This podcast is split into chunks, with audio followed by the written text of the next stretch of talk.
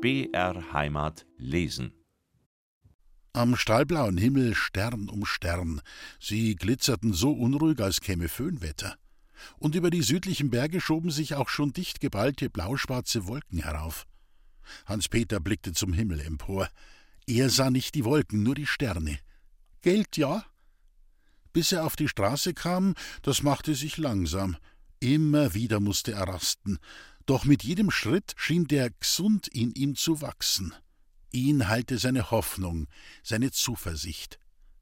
Weit draußen, fast am Ende des Dorfes, wohnte die Spielbötin, die sich jeden Montag auf die Beine machte, um die ausgemünzte Hoffnung der Leichtsinnigen und Armen über die Grenze nach Kufstein zu tragen, wie die Innsbrucker Ziehung. Viel Geld war's, das sie hinübertrug. Selten brachte sie was zurück. Als Hans Peter in die niedere Stube trat, in der sein gebeugter Nacken fast an die Decke stieß, saß die Böte mit einer Flickerei bei der Lampe. Ah, schau, der Ratzenspeckel. Sie schien an diesen neuen Kunden gar nicht glauben zu wollen. Hast dich wieder ausgemacht aus dem Kreister? Ein bissel, ja. Was suchst denn bei mir? Sie lachte. Wirst mich doch nicht predigen wollen. Na, na. Ja, was willst denn? Setzen halt. Jetzt fallt's Kirchendach ein.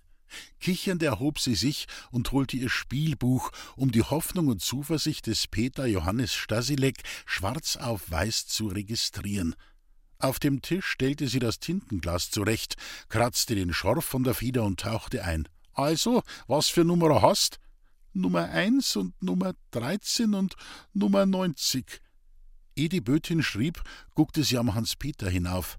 Derzeit, ich denk, sind's noch nicht da gewesen. Hans-Peter drückte den Finger auf die Tischplatte. Jetzt kommen's aber, schreib auf. Nummer eins hat unser Herrgott, Lieb hat Nummer dreizehn und die höchste Not hat Nummer neunzig. Na ja, wie's meinst? Die Bötin schrieb. Und wie viel willst setzen? Zwanzig Pfennig etwa. Fuchzig Mackeln. Die Bötin war starr. Bist narret, Bucklerter.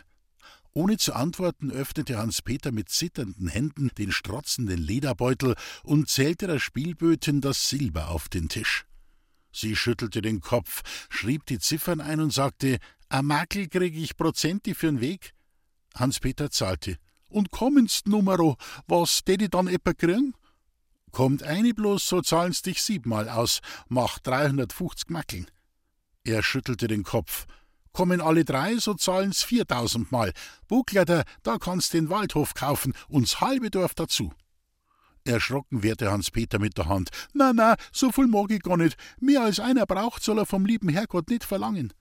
Mach's bloß ein Anbau auf zwei Nummern, so zahlen's vierzigmal. Macht zweitausend grad aus. Jetzt haben wir's. Hans-Peter atmete auf. Eine von die Numero kannst streichen. Ja, und streich halt lieb. Der 13er ist eher ein bissl ein heikliges Zifferl. Also Nummer 1 und Nummer 90. 50 Makeln auf den Herrgott und auf die höchste Not. Schreib auf. Die Bötin füllte den Spielschein aus. Da, den musst aufheben. Ah ja. Mit glänzenden Augen sah Hans-Peter den Zettel an. Was er sah, war ein Haus mit Dach und Fenstern, die Freude der Nanimei und das Glück der Elisabeth. Vorsichtig faltete er das Blättchen zusammen und legte es zu der letzten einsamen Mark in den hohlgewordenen Beutel. Bist der armes Weibelbötin, lass da raten und tu mitsetzen. Kunnt schon sei, dass ich setz. Prüfend betrachtete die Bötin den Hans-Peter, besann sich ein Weilchen und schrieb zwei Nummern in das Spielbuch. So, probieren wir's einmal. So etwas Geschichte alle Tag. Gut Nacht, Buckleiter. Wann kommen's denn ausseh, die Numero? Über acht Eck. Gottsliebe Nachbötin! Bei der Türe tauchte Hans-Peter zwei Finger in das Weibrunkesselchen und besprengte sich. Als er ins Freie trat, war schon der halbe Himmel schwarz und ein schwülblasender Wind zog über die Berge nieder. Jetzt schlagt's um. Er meinte das Glück, nicht das Wetter. Und das musste die Nanimei noch wissen. Freilich durfte er dem lieben Herrgott nicht aus der Werkstätte schwatzen, denn ein Wunder erleben, das ist eine Vertrauenssache. Ein füreiliges Wörtel kund etwa schon aber das eine wird ihm doch vergönnt sein, dass er der Nanimei sagt: Heut, Mutterl, heut kannst schlafen. Du nicht frang, aber acht Eck und geholfen is. Ein paar hundert Schritte nur waren's bis zum Häuschen der alten Öderin. Aber zweimal musste Hans-Peter sich auf den Weg reinsetzen, um zu rasten. An Nanimeis Hütte fand er die Tür verriegelt und die Fensterläden geschlossen. So vorsichtig war die Altenöderin sonst nie gewesen. Durch einen der Läden quoll matter Lichtschein aus der Stube heraus, und Hans-Peter drückte das Auge an den Spalt. Er sah ein Stück des Tisches, zwei halbfertige Schweizerhäuschen, Glassplitter, weiße Hölzchen und Moosschnitzel, und sah vier Hände, zwei runzlig welke und zwei junge, die hin und her griffen und immer schafften. Dabei kein Laut in der Stube. Beim Anblick dieser stillen, rührsamen Hände begannen dem Hans-Peter die Augen zu tröpfeln. Als er sein Herz wieder trockengelegt hatte, pochte er an den Fensterladen. In der Stube blieb es still. Erst nach einer Weile fragte die Lisbeth: Wer ist da? Ich bin's, Kindl. Zwei erschrockene Stimmen: Jesus Maria, der Hans-Peter. Eilende Schritte in der Stube und die Haustür wurde aufgerissen. Peterl, du Unverstand, was ist dir denn eingefallen? stammelte Lisbeth. Und die alten Öderin schalt: Du Narr, wie kannst du aus dem Bett aussehen? Meinst denn, du darfst dich umbringen? Gleich schaust, dass du wieder heimkommst. Den Arm tu her. Elisabeth, pack ihn bei der anderen Seiten. Die müssen wir heimführen, den. Noch ehe Hans-Peter das Reden fertig brachte, musste er zwischen seiner besorgten Eskorte schon einen Schritt um den anderen machen. Aber schau, Mutterl, tu nix reden in der kühlen Nachtluft. Ich will dir bloß sagen, den Schnabel sollst halten, ich will nix wissen. Heut, Mutterl, heut kannst schlafen, in Ruh kannst schlafen. Lass mich aus, Hauptsache ist, dass ich dich ins Bett bring. Und etwas geschieht, Mutterl, acht Tag und geholfen ist er, mehr darf ich nicht sagen. Gott sei Dank, so sei er mal statt, wann dir der Doktor viele Reden verboten hat. Jesus, Jesus, lauft mir der Mensch in der Nachtzeit aus dem Bett aus und macht um meinetwegen so ein Aufruhr her. Die Stimme der alten Öderin klang nicht mehr so energisch wie zuvor. Jetzt weiß ich, wie alles steht, und jetzt hab ich's geschluckt. Leut sind Leut, Kreuz drüber. Hart trifft's mich freilich. Ich sag der Mutterl, ein schwüller Windstoß saust über die Straße, und die alten Öderin stammelte, sei stark und beiß die Zähne übereinander, dass den schiechen Luftzug nicht einkriegst. Und schau, jetzt lass dir ein Fried. Umziehen müssen, freilich, das ist halb wie's Abbrennen, aber ich konnt mir noch etwas Ärgers denken. Wird sie schon wieder ein Häusl finden für uns. Hans-Peter blieb stehen. Weil er die Zähne übereinander beißen musste, konnte er nicht sprechen.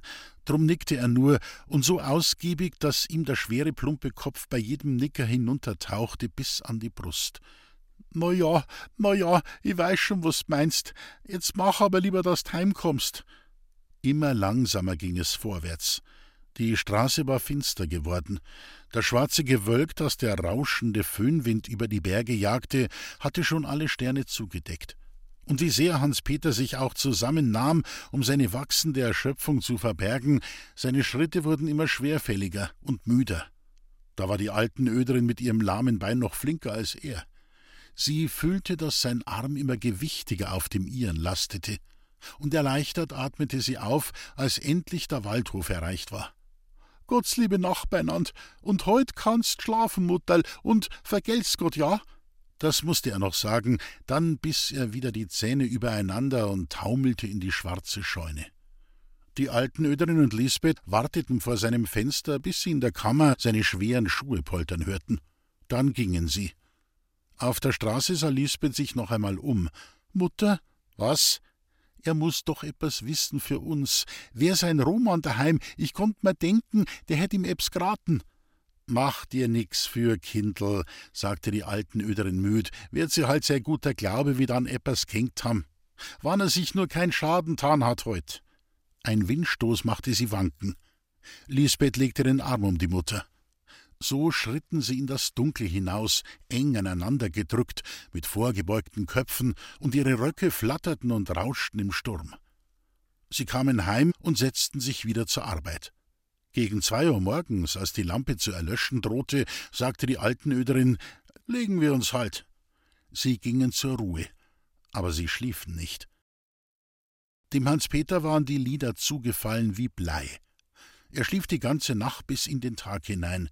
Die Hausmagd, als sie ihm die Suppe brachte, musste ihn wecken. Schlaftrunken sah er das Fenster an, über das der Regen in Strömen niederging. Von der Suppe aß er nur ein paar Löffel voll. Dann nahm er aus der Joppe, die auf dem Sessel lag, das lederne Beutelchen hervor, guckte schmunzelnd hinein, band es wieder zu und schob es unter das Kopfkissen. Jetzt lag er ruhig im Bett. Immer lächelte er doch, immer zitterten ihm die Hände. Gegen Mittag kam die Lisbeth. Na, Versprüngerl, sagte sie, Mutter braucht mir weißt, jetzt müssen wir doppelt schaffen. Sie kam nur, um zu sehen, wie es ihm ginge. Gut, Kindl, so viel gut. Und Tag für Tag immer besser ging es dem Hans-Peter. Nur das Zittern seiner Hände wollte sich nicht stillen. Bist halt ans Arbeiten gewöhnt, meinte der Doktor. Saulenzen vertragen deine fünfkluppigen Schmiedhämmer nicht, die müssen klopfen. Am Donnerstag erlaubte der Doktor dem Patienten, für ein Stünderl aufzustehen. Aus dem Stünderl machte Hans-Peter einen ganzen Tag, holte selber sein Essen aus der Küche, tat allerlei kleine Arbeit im Haus und schnitt für die Hausmagd ein Bündel Späne zum Anschüren. Aber die Arbeit ging ihm schwer von den Händen, die immer noch so merkwürdig zitterten, dass die Magd behauptete, der Hans-Peter hat's Datri gekriegt. Einen Schritt vor die Tür zu machen, verwehrte ihm der Regen, der aus den treibenden Wolken fiel, so als möchte der Himmel die Erde ertränken. Regnet's im Märzen, kann der Bauer lachen und scherzen. Diesen Kalendervers befolgte der Waldhofer, wenn er am Fenster stand und hinaussah auf die Wiesen, die bei dem hurtigen Frühjahr zwei Wochen vor der Zeit zu grünen begannen. Sakra, heuer gibt's Gras. Er lachte und war guter Laune. Am Samstag, als es Abend wurde, regnete es zwar noch immer, doch der Waldhofer hatte seine Grasfreude verloren und schimpfte wie ein Rohrspatz auf seinen Buben. Von den Holzknechten, die ihren Wochenlohn holten, meldete einer, der Roman lasst den gesungen, dass er übern Sonntag drum bleibt in der Holzerhütten. So viel müde ist er, hat er gesagt, und möcht sie ausschlafen einmal. Ah, Narrat, brach der Waldhofer wütend los, als ob er schlafen daheim nicht besser hätt und am Palmsonntag nicht in der Kirche sei. Der ist ja wie umdraht, schon die ganze Zeit. Der Bub muss etwas haben. Aber was? Mit seiner Julei war Roman doch wieder ausgesöhnt. Die dalkerte Trutzerei hatte der Waldhofer überhaupt nicht ernst genommen. Aber etwas muss er haben. Hätte es am Palmsonntag nicht Kreuzerstrecke geregnet, so würde der Waldhofer die drei Stunden Weg nicht gescheut haben und wäre zu seinem Buben in die Holzerhütte hinaufgestiegen. Aber auch daheim erlebte er was.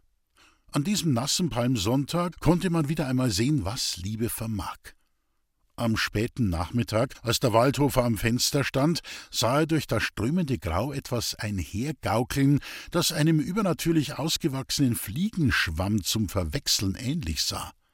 Es war ein großer roter Regenschirm und darunter ein geschürztes Röckel mit zwei weißen, flink beweglichen Strümpfen.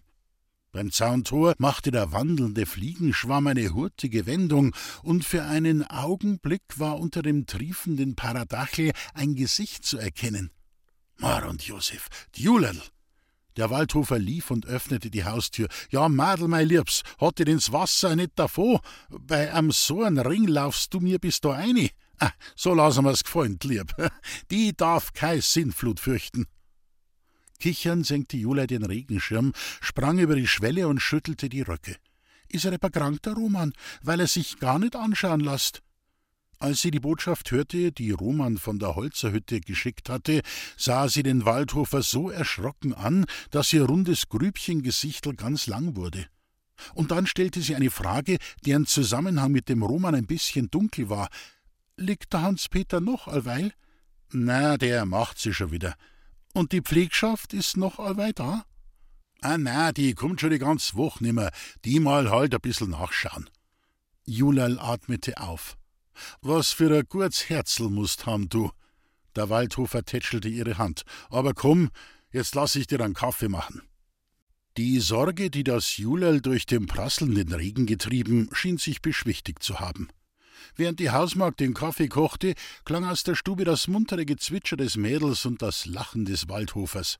Es war ein lustiges Stündel, das die beiden miteinander verschwatzten, und als gegen Einbruch der Dämmerung der Regen ein wenig nachließ und Julel, zum Heimweg das Röckel geschürzt, mit dem Waldhofer aus der Stube trat, sagte der Bauer, Madel, in dir ist Lustigkeit wie Ober ins Pulver. Völlig aufgewacht bist, als ob dich der Herrgott umdraxelt hätt. Mein Bub kann lachen. Und ich? Schmunzelnd legte er dem Julel die Hand unter das mollige Kinn. Ich krieg's auch nicht schlecht bei dir. So viel hab ich gemerkt heut. Ja, Vaterl, gut sollst das haben. Sie sah mit ihrem rosigen Lächeln an ihm hinauf. Und wie's ausgemacht war, so bleibt's drei Wochen nach die Ostertag? So bleibt's. Und habt's in der Brautexamen gemacht, so fahr ich mit dem Buben eine zum Notar. Schon wollte Jula das rote Paradachel aufspannen, als sie auf der Straße die Lisbeth kommen sah, ein wollenes Tuch um Kopf und Schultern gewickelt. Da wurden in Julais rundem Grübchengesicht die sanften Züge scharf, und in den tauben Augen funkelte ein Blick des Hasses. Sie ließ den Regenschirm sinken. Jessers Vater, jetzt hab ich in der Stube mein Tüchel vergessen. Warte, holst er. Der Waldhofer ging in die Stube zurück. Auf'm Kanapee muss liegen oder hinterm Tisch? Lisbeth kam zur Haustür. Guten Abend, sagte sie leis und blieb vor der Schwelle stehen, um zu warten, bis sie freien Weg bekäme. Julei rührte sich nicht vom Fleck. Sie hatte sich mitten unter die Tür gestellt und ihr rundes Näschen war ganz spitz geworden. So, du, heut machst du Metzgergang, sagte sie flüsternd. Heut ist er nicht daheim, mein Roman. Blutrot schoss es über das bleiche Gesicht der Lisbeth. Dann stammelte sie: Ich will zum Hans-Peter. So? Es ist bloß, dass du weißt, man kennt sich aus und helfen tut's da nix. Ich hab an Alräundel vergraben. Julei lächelte und bekreuzte sich. Jetzt kannst hexen, wie's magst. Sie gab die Schwelle frei, obwohl das nimmer nötig war.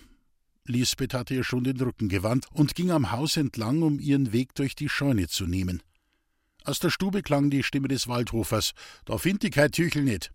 Vater, es ist schon da, rief Jula und kicherte lustig. In der Taschen hab ich's gefunden. Der Waldhofer kam, und nun hielten sie vor der Haustür unter dem aufgespannten Regenschirm noch einen Plausch, bei dem sich Julal so übermütig anließ, dass der Alte sagte: Madel, in dir muss alles roglig sein vor lauter Gaudi. So viel freuen tu ich mich. Der Waldhofer machte die Augen klein. Auf was denn? Jula lachte ihm ins Gesicht. Auf den Kasamstag. Den kann ich schier nimmer erwarten. Was? Kasamstag? Ihre Augen funkelten. Da hab ich halt das Brautexamen schon überstanden. Das hast du ja schon am Donnerstag auf den Abend hinter deiner. Da freut's mich am Kasamstag erst recht. Die richtige Freude muss Zeit haben zum Auswachsen. Ganz selig duckte sie das hübsche Köpfel unter den roten Schirm. Für Gott, Vater, und tu mir den Roman schön grüßen, Geld? Aber wohl besonders gut schlaft in der Holzerhütten droben. Kichern sprang sie über eine der Regenlachen, die im Hofe standen, und wippte wie eine Bachstelze davon. In schmunzelndem Wohlgefallen sah er der Waldhofer nach und guckte zu den grau umnebelten Bergen hinauf. Da kannst du frei dran haben, du Lalle, du Talkerter. Noch ein anderer sah die Staudammer Jula über die Straße tänzeln, der Hans-Peter. In seiner Kammer stand er am Fenster und spähte nach allen Seiten. Die Lisbeth war doch an seinem Fenster vorübergegangen. Wo blieb sie nur? Vielleicht war die Gangtür nach der Scheune verriegelt. Hans-Peter ging, um nachzusehen. Lisbeth stand in der dunklen Scheune, über den Leiterbaum eines Wagens gelehnt, das Gesicht in die Arme gedrückt. Elisabeth, was hast denn? Sie hob das Gesicht. A bissel abtropfen hab ich mich lassen, weil's regnet, weißt, ich mag dat Nessen nicht in Stuben drang. Du darfst mir alles, geh, komm einer. Sie schüttelte den Kopf. Bist ja da jetzt. Kannst mir ja sagen, wie's da geht. Gut, Kindl, den ganzen Tag hab ich gelesen in der Schrift. Langsam geht's freilich ein bissel, aber Christi Bergpredigt hab ich viermal durchbracht, von der Früh bis zum Abend. Das hat mir so viel aufbaut wieder. In Hans-Peters Stimme kam ein heiserer Klang. Und etwas ist mir eingefallen, wann's nimmer sein darf, dass ihr Wörtel zum Guten red, weil's er nicht leid, der Adnotti. Aber s Fürlesen kann mir kein Paragraphi nicht verbieten. Und Christi Bergpredigt müssen's anhören. Die, da ist alles drin, tausendmal besser, als wie der Flohannes Ratzenspeck predigen kann. Er hatte Lisbeths Hände gefasst, und da fragte sie, warum tust denn so zittern? So hab ich's jetzt allweil ein bissel, aber magst nicht eine zu mir? Wieder schüttelte sie den Kopf. Mutter tut warten auf mich und heut bin ich's letzt Mal da. Jetzt brauchst mich nimmer, aber Mutter braucht mich. Ihr Tuch um die Schultern hüllend verließ sie die Scheune. Elisabeth, Kindl, stammelte Hans Peter und streckte die Arme. Dann sanken ihm die Fäuste wieder. Wann ich nur reden durft und gar keine Sorg nimmer müssten's haben. Mit schlorpenden Schritten ging er in seine dunkel gewordene Kammer zurück. Es dauerte eine Weile, bis er mit seinen zitternden Händen ein Streichholz in Brand gebracht und die Talgkerze angezündet hatte. Erst verriegelte er die Tür, dann zog er unten am Kasten eine Lade auf und kramte den mager gewordenen Lederbeutel heraus. Während er den Riemen aufknüpfte, baumelte das Säckel wie eine stumme Glocke unter seinen wackligen Händen. Aus dem Beutel nahm er einen kleinen Zettel, faltete ihn mühsam mit den plumpen Fingern auseinander, und je länger er ihn ansah, desto größer wurden ihm die Augen. Jetzt hob er den Blick zur Stubendecke. Lieber Herrgott, mein einziger Du, jetzt darfst nimmer auslassen. Draußen im Gang ein Schritt, an der Tür ein Gepumper und die ärgerliche Stimme der Hausmagd: Du Überzwerg, du Narrischer, wo sperrst dich denn ein? Hans-Peter fuhr zusammen wie ein Dieb, der beim Einsacken überrascht wurde. Wie flink das ging, den Zettel in das Beutelchen, hinein in die Lade und den Schlüssel gedreht. Dann schob er an der Tür den Riegel zurück.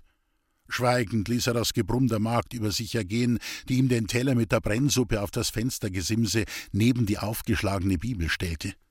Als die Magd aus der Stube war, schob Hans Peter den Teller beiseite, zog die Kerze dicht an das Buch heran, setzte sich rittlings auf den Holzstuhl, stützte die Ellbogen auf und nahm die Ohren in die Hände. Halblaut, alle Konsonanten und Vokale verdrehend, begann er mit schwerer Zunge zu buchstabieren Selig sind die Armen im Geiste, denn ihren ist das Himmelreich. Selig sind die Sanftmütigen, denn sie werden das Erdreich besitzen. Selig sind es ging schon auf ein Uhr morgens, und Hans Peter war mit Christi Bergpredigt noch nicht zu Ende. Doch er musste zu lesen aufhören, weil im Leuchter die Kerze zu Ende war. Im Finstern aß er die kalt gewordene Brennsuppe, während draußen in der sternlosen Nacht der Regen rauschte und der Föhnwind blies. Dann streckte Hans-Peter sich aufs Bett. Zur Frühsuppe stand er wieder auf, füllte den ganzen Tag mit Arbeit und machte eine Klafter Scheitholz klein. Gegen Abend schickte ihn der Waldhofer ins Bett. Jetzt lass mal's gut sei, hast du das Wackler schon bis in die Ellbogen affi. Am anderen Morgen, am Dienstag, fiel dem Hans-Peter eine Arbeit ein, von der er meinte, die liegt mir schon lang auf. Er wusste, dass der Schreinermeister seit einer Woche krank war. Da musste in seiner Werkstätte eine Hobelbank leer stehen. Hans-Peter ging hinüber, und ohne sich um das Gelächter des Gesellen zu kümmern, der sich an dem gesprenkelten Gesicht des Hans-Peter nicht satt sehen konnte, fragte er, dürft ihr nicht an der Hobelbank einen Tag lang schaffen? Ich hab dem Herrn Pfarrer einen Sessel in Verlust gebracht, und da möchte ich ihm einen anderen machen, der ein bissl etwas aushält. Der Geselle hatte nichts dagegen. Mit dem Hans-Peter gab's für ihn einen lustigen Tag. Und fünfzig Pfennig Trinkgeld trug ihm die Sache auch noch ein. Den Rest seines Vermögens, die letzte halbe Mark, legte Hans-Peter für Herrn Felician Horadam an. Für 40 Pfennige kaufte er die zum Sessel nötigen Bretter, für 10 Pfennige Firnis. Dann begann er loszuhobeln und ließ sich die Spötteleien des Gesellen in müd lächelnder Geduld gefallen. Während der Arbeit fiel ihm ein kleiner Schemel auf, der bei der Hobelbank des Gesellen in der Fensternische stand und aus verschiedenen Holzarten so merkwürdig zusammengebosselt war, dass er fast so gesprenkelt aussah wie das Gesicht des Hans Peter. Lieb Schamerl, wer kriegt's den Sag? Mit zwinkernden Augen sah der Gesell den Hans Peter an. Der Staudammer Mickey. So, so. Hans Peter zog die Brauen zusammen. Braucht es etwa zum Beten, der? So halb und halb. Wieder lachte der Gesell. Aber weißt, das ist kein Betschamel, das ist ein Hokus-Pokus-Kastel zum Fledermaus fangen. Wenn sie da einer draufkniegelt und sagt sein Sprüchel her, so müssen's kommen, Fledermaus. Geh du, Hans-Peter lächelte, was du einmal alles aufrennt hättst. Ja, wirst schon sehen, am Kasamstag auf den Abend, da fangen der ein paar, der Mickey. Jetzt verging dem Hans-Peter das Lächeln. Mit Mickey kannst mir staat sein, so einen heiligen Tag missbräuchlich machen für sellerne Unsinnigkeiten. Im Zorn tat er mit dem Hobel ein paar Stöße über das dicke Brett, dass die Späne flogen. Fledermaisfanger am Kar-Samstag, wo der lichte Heiland im finstern Grab hat liegen müssen. Dem Mickey muss ich schon bald einmal Christi Bergpredigt fürlesen. Dem. Aber Speckerl, Sie haben da ja das Predigen verboten. Das Predigen ja. Hans-Peter richtete sich auf, aber das Fürlesen kann mir kein Paragraphe nicht verbieten. Sein Gesicht war dunkelrot und die Adern an seinem mager gewordenen Hals schwollen zu dicken Striemen an. Und dem Mickey, dem lese ich noch etwas für. Langsam hob er die Faust mit dem Hobel. Verdutzt, beinahe erschrocken, sah der Gesell den Hans-Peter an, in dessen Augen etwas funkelte, wie in den Augen eines verwundeten Bären, wenn er sich aufrichtet und die plumpe Tatze zum Schlag erhebt. Als Hans Peter wieder zu arbeiten begann, blieb ihm alle paar Stöße das Hobeleisen im Holze stecken. So zitterten ihm die Hände. Im Eifer der Arbeit vergaß er zum Essen heimzugehen. Er hobelte und sägte, hämmerte und schnitzelte. Und bevor es Abend wurde, war Herrn Felicians neuer Sessel fertig und schön lackiert, naturige Vierneist, wie Hans Peter sich fachmännisch ausdrückte. Saftig glänzend stand das merkwürdige Kunstwerk inmitten der Späne, aus denen es herausgewachsen, und während Hans Peter seine Schöpfung zufrieden musterte, schüttelte sich der Geselle vor Lachen. Nicht nur die Schreinerin und ihre Kinder kamen, auch der kranke Meister stieg aus dem Bett, um dieses dreibeinige Ungeheuer zu betrachten.